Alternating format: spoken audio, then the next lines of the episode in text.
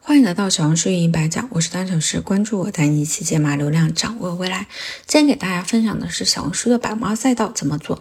那小红书的用户群的话，恰好是二十到四十一二线城市的女性，有一定的审美要求，有一定的学习能力，有一定的学习需求，还有一定的消费水平，所以啊，非常符合母婴赛道的用户画像。在刷小红书的时候，关注了很多母婴账号，各种细分赛道都可以满足很多的育儿。需求，而后来起号的时候选择的方向跟自己的经历会有一些关系，比如说母婴赛知识、孕期控糖，恰好是平台缺少的部分，于是发几篇帖子就有小爆款出现，直到现在这几篇帖子都有一定的流量。那么这样去分析你的优势，那么比如说这个人的优势，他是母婴的第一手经验。热爱学习，喜欢分享，还有多年的英语教学经验。选择赛道的时候，刚开始想怎么样能够把自己的优势结合起来，所以咨询过当当。那么我给他的建议可就是先用最贴近自己的母婴赛道开始，然后慢慢转型，可以后期转做英语启蒙。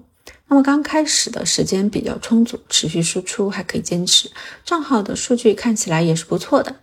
大概有五百粉丝的时候，就有广告来找了。半年的时间接了不少广告，从小几百到最大两千多的婴儿车，其实都有的。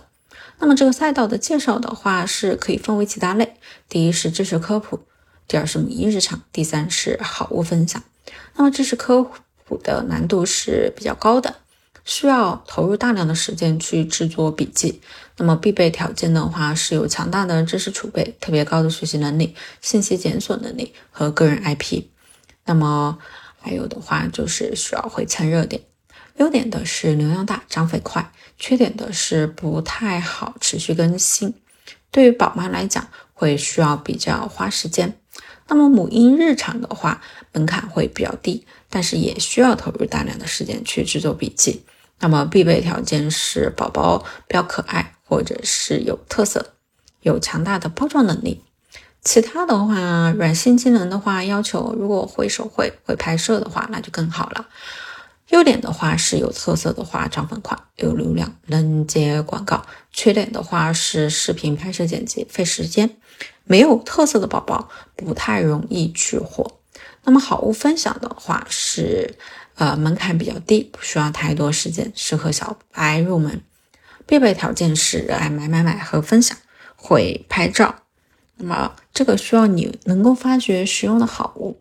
优点的是制作笔记很快，不需要花费大量的时间，可以带货，容易接广。缺点的是这个赛道做的人也很多啊，有点卷，不太好去破圈。那今天分享就到这里了，下期我们去分享账号实操和变现方向。